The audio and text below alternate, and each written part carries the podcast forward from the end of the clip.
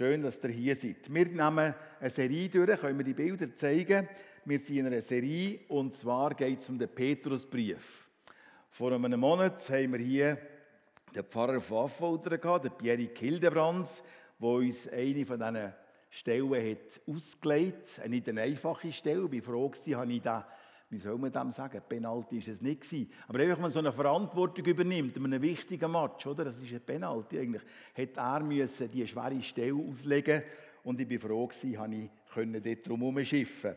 Das ist nämlich der Vers 6 gewesen, der Vers gerade vor unserem Vers, der heute dran kommt.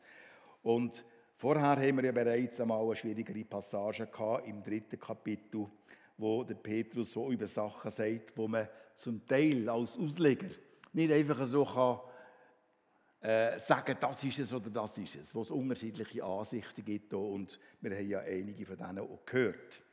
Jetzt hier kommen wir zu einer Stelle und ich habe die ja so überschrieben, das Ende aller Dinge. Das passt auch zu dem, was der Uli gesagt hat. Wir sind ja im Advent, wir erwarten ja die Wiederkunft von Jesus. So wie man noch auf die erste Ankunft gewartet, warten wir jetzt im Grunde auf die zweite. Und der Petrus sagt hier, in diesem Vers 7, es ist aber nahegekommen das Ende aller Dinge. Mit dem fährt also der Petrus seine Botschaft weiter auszuführen an die Zuhörer und Zuhörerinnen, die er hat in den römischen Provinzen von Galatien, Kappadokien, Bithynien und Asien oder Asia, wie die ägäische Provinz damals geheissen hat. Und zwar tut er den Brief verfassen, weil sich etwas anfängt aufzubauen in Rom. Es geht in diesem Brief um Verfolgung.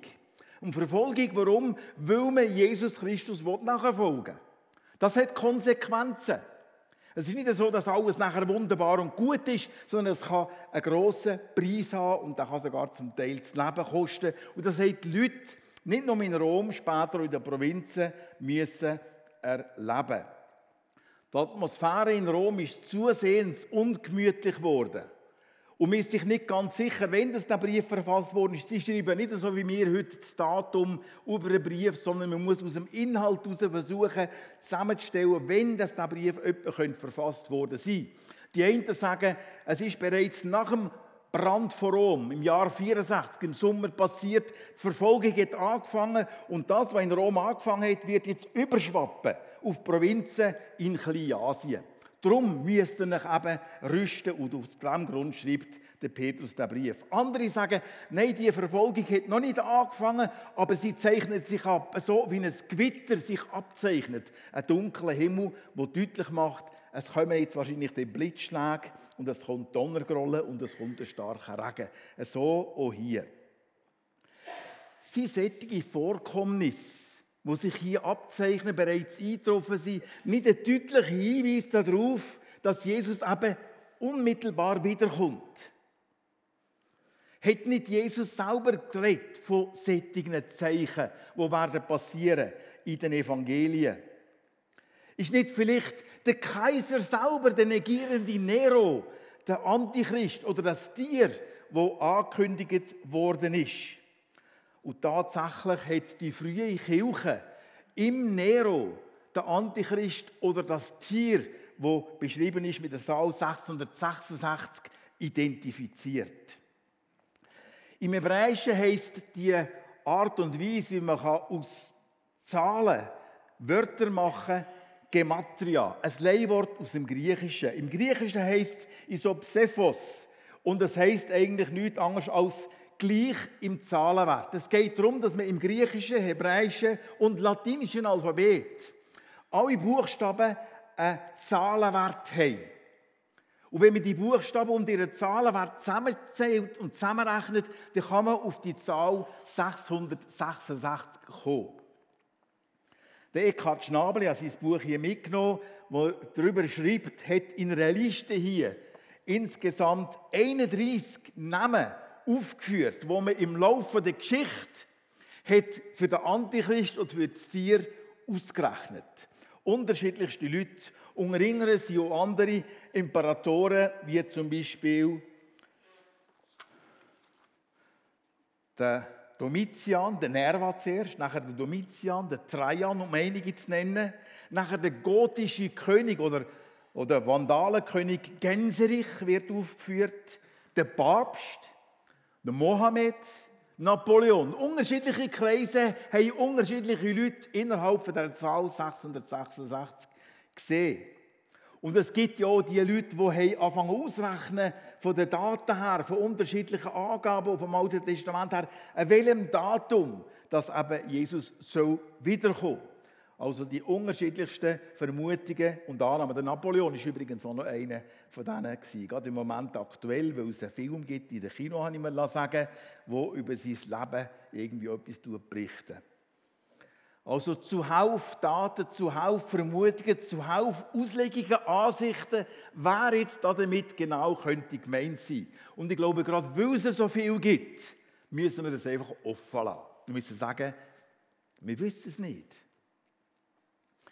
Der Petrus scheint in seinem ein bisschen später verfassten zweiten Brief, es gibt ja noch einen zweiten Petrusbrief, gemerkt zu haben oder festgestellt zu haben, dass das Ankommen vom Herrn, das Nahekommen des Herrn, vielleicht nicht unbedingt ganz so nach ist, wie man zuerst vermutet oder glaubt hat. Er schreibt dort nämlich, dass eins so gewusst oder festgehalten werden, dass nämlich ein Tag vor Gott ist wie tausend Jahre und tausend Jahre wie ein Tag. Ein Hinweis darauf hat ja auch Jesus selber gegeben in dem Gleichnis mit den zehn Jungfrauen, die auf den Bräutigam gewartet haben. Ein klarer Hinweis auf Christus, der sollte kommen, der Bräutigam. Und nachher hat sich seine Ankunft verzögert, so lange verzögert, dass einige kein Öl mehr hatten oder sie eingeschlafen.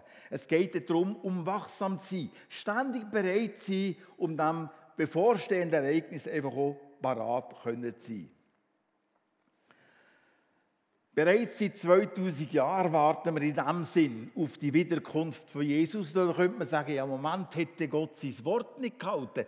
Ist es ein Wortbruch, der hier vorhanden ist? Nein, sagt Petrus im folgenden Vers, wo er nachher sagt, der Herr verzögert nicht seine Verheißung, wie es einige als es verzögert erachten, sondern ist geduldig gegen jeden, weil er nicht will, dass irgendjemand in seine Sünden umkommt, sondern solange es noch Zeit ist, umkehrt und an Christus glaubt. Der einzige Weg, um eben gerettet zu werden.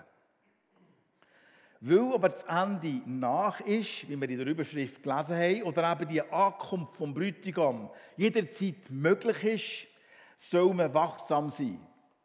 Der Petrus schreibt hier, seid besonnen und nüchtern zum Gebet und führt anschließend weitere praktische Punkte an, wo im Angesicht von dem nahegekommenen Ende aller Dinge sollen beachtet werden. Ich werde jetzt gerne mal den Text, den wir heute anschauen miteinander noch lesen. Es sind nicht viele Verse. Das ist eine Verheißung, dass es nicht so lang geht heute. Ich hoffe, ihr könnt euch darauf verlassen. Es ist aber nahegekommen das Ende aller Dinge. Seid nun besonnen und seid nüchtern zum Gebet.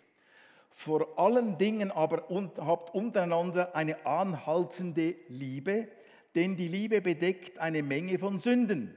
Seid gastfrei gegeneinander, ohne Murren.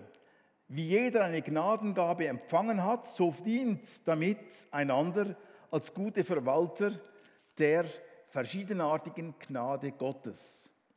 Wenn jemand redet, so rede er es als Aussprüche Gottes. Wenn jemand dient, so sei es als aus der Kraft, die Gott da reicht, damit in allem Gott verherrlicht werde durch Jesus Christus, dem die Herrlichkeit ist und die Macht von Ewigkeit zu Ewigkeit. Amen. Das war also mal unser Text. Als erstes sagt er also hier, wir sollen im Angesicht von dem Ende aller Dinge mal beten. Das Gebet wird erwähnt. Davor braucht man wahrscheinlich keine Erklärung, sollte man meinen. Jetzt hat der Alex Kurz, der Pfarrer aus Rohrbach, ein Büchlein geschrieben und meine Frau hat sich das erworben und hat daraus eine Weihnachtsgeschichte ausgesucht, wo sie im Gemeinschaftsnachmittag hat vorgelesen Und in diesem Büchlein hat der Pfarrer Kurz darüber geschrieben, dass eine Familie hat eine Weihnachtsfeier geplant und ihre Tante Margret ist ebenfalls dazu eingeladen gewesen. Und dann wünscht sich die Tante Margret zur Weihnachten doch tatsächlich ein Gebet. Und die Familie ist verloren gewesen. Ein Gebet. Wie geht das? Wie macht man das? Wo findet man das? Wo kann man das kaufen? Und sie haben angefangen zu untersuchen und schauen, wo das sie das Gebet hernehmen könnten, damit sie es für die Tante Margit oder Frieda könnten an der Weihnachtsfeier nachher vorlesen. Hat sich die Tante doch einen Schinken gewünscht? Oder hat sie sich doch ein paar Socken oder eine Kerze gewünscht? Warum ein Gebet und uns tyrannisieren mit so etwas, wo wir nicht wissen, wie es geht? Das ist unsere Gesellschaft heute. So beschreibt sie auf jeden Fall der Pfarrer Kurz aus Rohrbach in dieser Geschichte. Es kommt dann nachher am Schluss alles gut raus. Das ist ein bisschen eine Werbung für das Büchlein. Gebt vielleicht da oder dort, das ist übrigens Berndeutsch geschrieben, jawohl. Gebt vielleicht da oder dort noch für die eine oder die andere ein gutes Weihnachtsgeschenk. Wir sind ja alles Leute, die wissen, wie man wettet, oder? Wir tun ja alle zusammen auch beten. Tun wir beten. Tun wir Gott suchen im stillen Kämmerchen oder wo wir auch sind und das Gespräch mit ihm pflegen. Tun wir beten als Familie, die Heime. Wie sieht es aus mit unserem Gebetsleben? Der Petrus sagt hier, angesichts vom Ende aller Dinge sollen wir also einmal beten. Seid besonnen und seid nüchtern zum Gebet. Das erwähnt er. Der Ausdruck besonnen und nüchtern zum Gebet. Da kommt ihm gerade in den Sinn, ja, sind die Leute echt alkoholisiert zu ihren Gebetsstunden gegangen? Haben sie ein Alkoholproblem gehabt, dass er hier von nüchtern sein reden? Ich vermute nicht. Ob schon im Korintherbrief wie eine Andeutung auf das vorhanden ist, dass einige bereits betrunken waren, wenn sie zum Herrenmahl gekommen Es hat also nichts gegeben, was es nicht gibt. Auch innerhalb der christlichen Gemeinde. Aber ich glaube, dass hier der Petrus nicht auf Alkoholproblem anspricht, sondern mehr auf die Umstände. Die Entwicklungen, die da sind, die einem dazu verleiten dass man nicht mehr besonnen handeln kann. Nicht mehr wirklich kann sich auf das besinnen, was ihm vielleicht Gott zugesagt hat. Alles geratet außer Rand und Band. Man verliert sozusagen den Kopf. Kann man sich gut vorstellen, oder?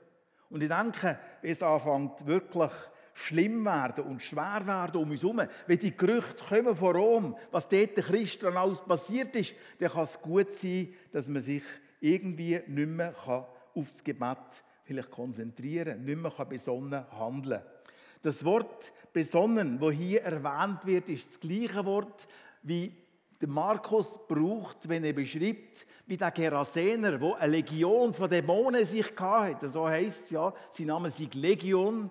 Und da ist nachher vernünftig, sophronin, vernünftig und besonnen da gesessen.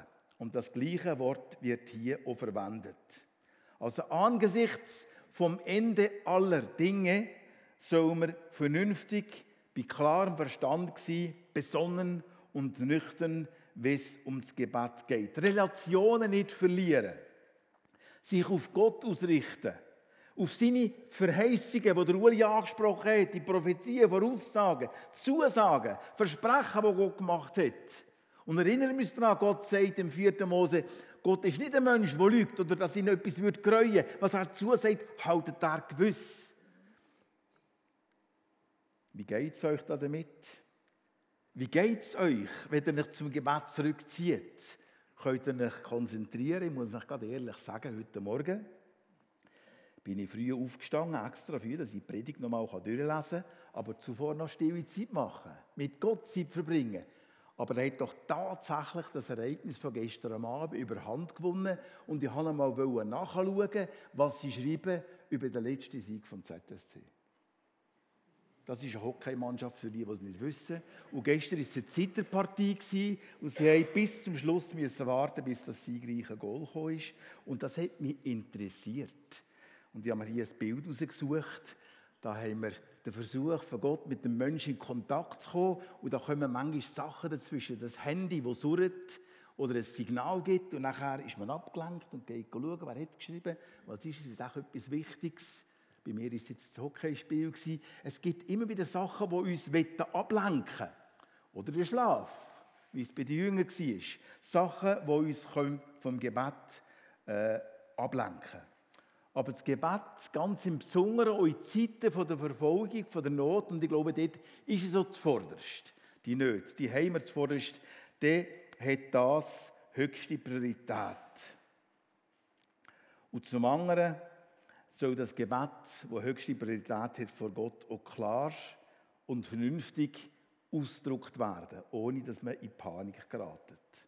Das ist einmal das Erste, was er sagt. Und zweitens fordert der Petrus seine Leser dazu auf, in allen Dingen nachhaltig, habe ich da geschrieben, oder anhaltende Liebe zu üben. Das Gebot kennen wir jetzt wirklich alle gut. Im Neuen Testament wird ja immer wieder geschrieben von Liebe, wo man üben und sollen haben. Alle zusammen sagen wir doch auch, der christliche Glaube ist ein Glaube von Liebe. Liebe, das wird betont. Gott ist Liebe. Und wir sollen einander lieben. Besonders der Johannes in seinem Brief schreibt er ständig immer wieder das Gleiche. Kommt mir diese Zaue Sinn, wo einer gesagt hat, dass sie immer wieder das Gleiche, was hier betont wird und gesagt wird. Und tatsächlich geht es ein bisschen um das. Ein Gastredner, den wir mal in der Türkei vom Ausland ist er gekommen und hat eine Lektion können erteilen und er hat den Timotheusbriefe durchgenommen und hat unter anderem gesagt, wenn etwas immer wieder betont wird in der Bibel, dann ist es darum, weil wir dort Schwierigkeiten haben, das umzusetzen und das zu machen. Etwas, was ständig wiederholt wird, das ist etwas ganz Wichtiges. So heißt es ja auch beim Paulus, euch immer wieder dasselbe zu sagen oder öfters dasselbe zu schreiben, ist mir nicht verdrießlich, euch aber, äh, euch aber bedeutet es, dass ihr fest werdet. Und oder Petrus sagt etwas anderes, das ist im zweiten Brief, darum will ich Sorge tragen, euch immer an diese Dinge zu erinnern, obwohl ihr sie schon wisst. Also es geht um Repetition. Es geht um das Wiederholen von etwas, was bereits gesagt worden und wenn ich allen sollte klar sein, um es einem wieder in Erinnerung zu rufen. Wir müssen es immer wieder hören. Liebe. Eine Qualität, wo wir ganz, wenn wir ganz ehrlich sind mit uns selber und uns selber innerlich anschauen, müssen sagen, ja, da habe ich schon noch meine Mängel. Da habe ich schon noch meine Mängel. Da oder dort muss ich daran arbeiten, da oder dort habe ich lieblos gehandelt oder habe dem Gebot nicht entsprochen und ich brauche Gottes Hilfe, um das umzusetzen. Der Petrus sagt dann nachher noch, es soll eine anhaltende Agape sein, eine anhaltende Liebe sein.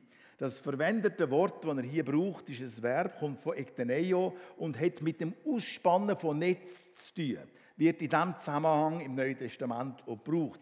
Etwas ausstrecken oder in die Länge zu ziehen.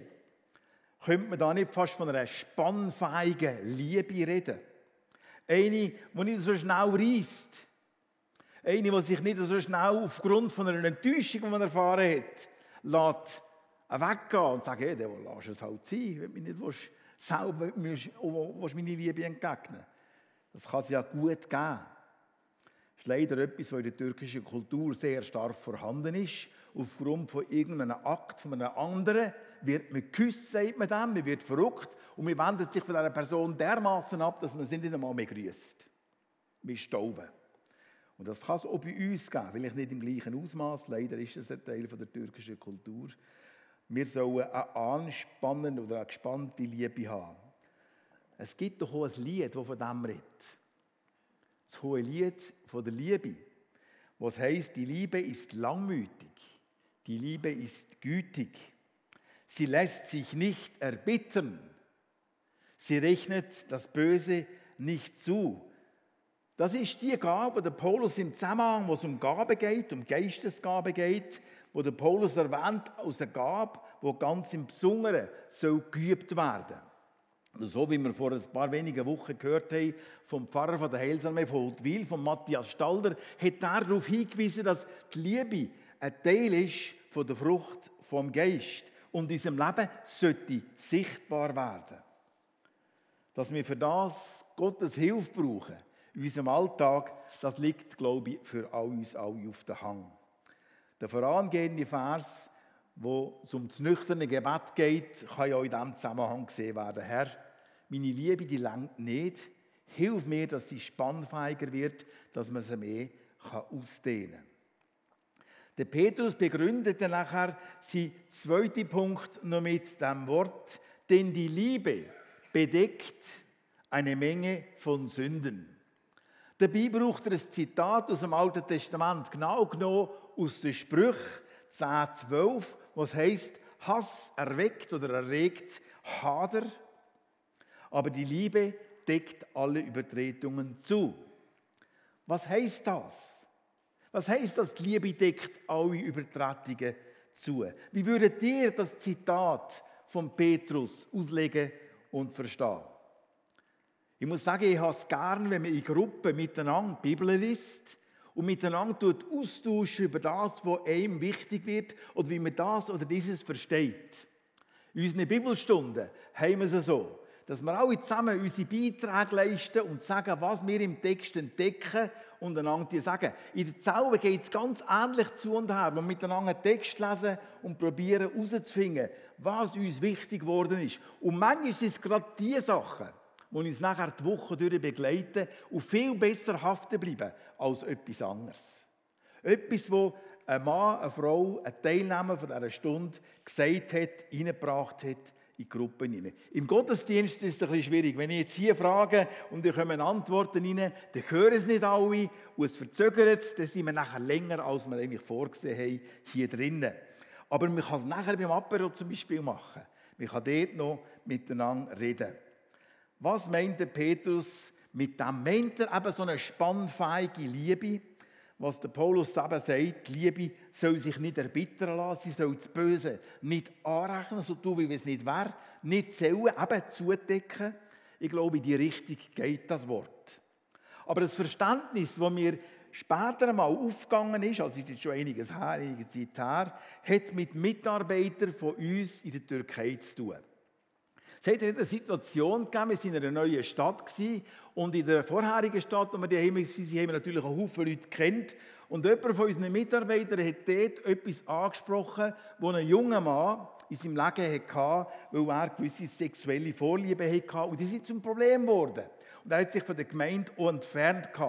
Und da sagt mir der Mann, der Mitarbeiter von uns, über die Situation, breitet das vor mir aus und ich höre seine Frau noch fast wie heute sagen, aber hast du das jetzt müssen sagen? Es heißt doch in der Bibel, die Liebe deckt die Menge der Sünden. Ich habe den Mann zwar kennt, ich habe mit ihm zu tun gehabt, aber ich habe nicht unbedingt, weil ich nicht mit der Leidenschaft war in Antalya, ich nicht wissen, um was es geht. Das ist außerhalb von meinem Zuständigkeitsbereich gewesen. Also habe ich es nicht müssen wissen. Er hingegen hat mit dieser Person weiter eine Freundschaft aufrechterhalten und es hat ihn beelendet. Er hat das Anliegen gehabt, das mit jemandem zu besprechen. Ich verstehe das so. Aber seine Frau hat recht gehabt, weil sie hat gesagt das wäre jetzt nicht nötig gewesen, zum Sagen und mit jemandem zu teilen. Und ich glaube, in die Richtung könnte es eben auch gehen. Das könnte auch damit gemeint sein dass man nicht unbedingt die Schwächen oder die Sünden, wenn man so will, von anderen zur Sprache bringt in irgendwelchen Gruppen, die gar nichts damit zu tun haben. Eine dritte Sache ist die Gastfreundschaft, die er anspricht. Angesichts vom Nahen, vom Ende von allen Dingen, sagt er, man soll Gastfreund sein. Ich habe am Mittwoch beim Mittagessen daran so ein kurz die Abriss und die Punkte von dieser Predigt von heute zu, zu wissen gegeben. Ich tue sie gerne einbeziehen, gerne von ihren Gedanken noch und vielleicht da oder dort etwas einbauen. Und dann hat sie gerade gesagt, wenn ich gesagt habe, es geht um Gastfreundschaft, das ist ein Weiterpunkt, dann hat sie gesagt, das passt gut zur Weihnachten. Das passt gut zur Weihnachten. Warum? Eben vielleicht wegen dem Büchlein da was etwas gelesen hat, oder auch einfach Weihnachtsgeschichte, Gastfreundschaft üben. Es gibt viele Leute, die alleine sind, die einsam sind, die vielleicht nicht so Anschluss haben in ihrer Familie. Es gibt Asylanten. Es gibt alle möglichen Leute, die in dieser Zeit eben einsam sind. Und da wäre eine Möglichkeit, dieser Einsamkeit ein bisschen entgegenzuwirken, indem man jemanden einladen. Die Hauptakteure der Weihnachtsgeschichte, Maria und Josef, sind ja auch nicht gerade so willkommen geheissen worden und haben darunter gelitten, dass sie mangelnde Gastfreundschaft herfahren. Schreiben, wo an die Hebräer gerichtet ist, wir haben heute Morgen bereits aus dem ersten Kapitel etwas gehört, das tut ebenfalls Gastfreundschaft belohnen, um Jesu Willen, ganz im Besonderen in Zeiten der Verfolgung. Hebräer ist etwa gleichzeitig geschrieben worden oder ein bisschen später als der Petrusbrief. Also auch dort geht es um Verfolgung. Es geht darum, dass man den Glauben aufgeben könnte, aufgrund der Verfolgung im Hebräer. Und dort heisst es auch, Gerade in Zeiten, wo Leute müssen flüchten müssen, wo sie Unterkünfte brauchen, da geht es darum, dass er sagt, vergessen nicht gastfreundlich zu sein, weil auf diese Art und Weise haben einige schon ohne ihr Wissen Engel beherbergt. Und ich denke, wir wissen zum grossen Teil eine ganz konkrete Willi-Geschichte, dass da der Autor auch gedacht hat. Aber Gastfreundschaft kann auch strapaziert werden. Wir haben das ebenfalls erlebt in unserer Zeit in der Türkei, wo wir manchmal ganz einen Haufen Leute zu Gast hatten. Sie hatten noch keine Unterkunft, sie waren bei uns die Heime. Das hat natürlich das Familienleben auch ein bisschen eingeschränkt. Oder wir hatten solche, die sei es Istanbul, sei es Antalya benutzt haben als einen Ort zum Herkommen und zum so ein Zeit zu verbringen. Und einer davon, da weiss ich noch gut, der hat am Morgen um halb vier müssen eine Dusche nehmen und uns natürlich wecken dabei. Das hat mich dann geärgert. Ja, gemurrt und gemotzt. Wenn nicht laut, innerlich. Und ich denke ein Ehepaar aus Deutschland, das ist und ihre zweiwöchige Flitterwoche auf eine günstige Art und Weise bei uns die Heime können verbringen. Ist ja noch gut. He? Gerade wenn man selber nicht so viel Geld hat, kann man das ja vielleicht machen. Dann haben wir dermaßen viele Leute gehabt, die alle bei uns übernachtet haben, dass wir einmal angefangen Strichli machen beim Kalender, um zu sehen, in diesem Jahr, wie viele Leute das übernachtet haben. Über 300 Übernachtungen in einem Jahr. Und dann habe ich eine Art Koller bekommen. Plötzlich ist einfach irgendwie fertig. Es ist etwas gebrochen bei mir und ich habe nicht mehr in dieser Art und Weise funktionieren wie vorher. Meine Frau, Anne, kommt aus einem Haus, wo Gastfreundschaft hochgehalten war, immer Leute am Tisch hatten. Ich bin mir das weniger gewöhnt, ich habe probiert mitzuhalten. Am Schluss hat es bei mir einfach etwas, etwas gebrochen. Es heisst hier ohne Murren und ich denke, das hätte er wahrscheinlich geschrieben wegen mir, weil ich vielleicht eher da bin, wo murrt und wegen dem schon der eine und andere Engel verscheucht hat. Ja. Bestimmt muss man die eigene Kraft einteilen, muss wissen, wo man Grenzen hat und dementsprechend vielleicht auch Vorkehrungen treffen. Aber ganz allgemein ist die Tugend der Gastfreundschaft etwas, wo uns hier auch gerade im Angesicht vom Ende von allen Dingen ganz wichtig ins Herz gelegt wird. Im nächsten Vers sagt der Petrus oder bemerkt der Petrus, dass wir alle mindestens eine Gnadengabe haben und mit der als gute Verwalter einander sollen dienen. Also er stellt fest, wir haben alle eine Gnadengabe. Was ist deine Gabe? Weißt du, was deine Gabe ist? Vielleicht brauchst du jemanden aus deinem Umkreis, der dir hilft, deine Gabe zu sehen oder zu erkennen. Vielleicht weißt es du, aber hast es nicht bestätigt bekommen. Vielleicht hast du mehr als eine Gabe. Vielleicht hast du einen Gabenmix, einen sogenannten Cocktail. Verschiedenste Sachen, die du gut kannst, die dir Gott hat gegeben die sogenannten Charismata, Gnadengaben, wo Gott gibt, weisen darauf hin, schon das Wort Gnadengabe weist darauf hin, dass etwas ist, wo Gott uns gibt, wo wir nicht verdient haben. Etwas, wo Gott uns schenkt und soll zum Gemeinwohl der Gemeinde oder der Gesellschaft gebraucht werden. Und gerade im Angesicht von dem Ende aller Dinge soll man die Gabe ganz im Besonderen brauchen. Es sind zwei Sachen, die er ganz im Besonderen anspricht: zu reden und zu dienen. Man kann vielleicht allgemein die zwei Gruppen, in die zwei Gruppen einteilen und du kannst selber sagen, wo dass du dich eher siehst. Bist du eher eine Person, die gerne etwas sagt, die gerne redet, oder bist du eher eine Person, die lieber im Hintergrund wirkt? Jeder entsprechend von seiner Gabe. Es wird nicht eine über die andere gestellt, sie sind gleichwertig. Und wir sollen mit dieser Gabe, die wir empfangen haben, einfach im Gemeinwohl, der Gemeinde, auch zur Verfügung stehen, die auch einsetzen. Und es heisst hier auch, wenn jemand redet, dann soll er aus Gottes Wort reden. Oder weil jemand dient, soll er es machen aus der Kraft, wo ihm Gott gibt. Damit in allem eben Gott verherrlicht wird durch Jesus Christus, dem alle Herrlichkeit und alle Macht gehört von Ewigkeit zu Ewigkeit. Amen. Ich tue noch beten zum Schluss. Vater im Himmel, wir danken dir für deine Versprechungen, Verheißungen in deinem Wort, wo der Uli bereits darauf hingewiesen hat, wo wir uns dürfen daran festhalten, wo wir uns dürfen darauf freuen. Und wenn vielleicht einiges nicht ganz so geschieht, wie wir es erwartet haben oder erhofft haben, aber du stehst zu deinem Wort. Und in diesem Wart, in dieser Zeit vom Warten auf deine Wiederkunft, auf das Ende aller Dinge, wenn du alles neu machst, wie du wiederkommst, in diesem Zusammenhang sollen wir einfach auch parat sein.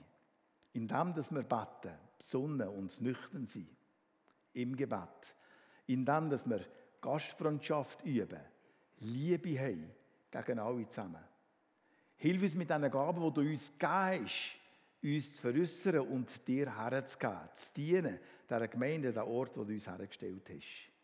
Ich bitte, dass du durch die Heilige Geist die Worte, die heute hier geformt worden sind, oder die Lieder, die gesungen wurden, für jedes einzelne hin so brauchst, wie es jeder so gerade braucht in den kommenden Wochen. Ich danke dir dafür. Amen.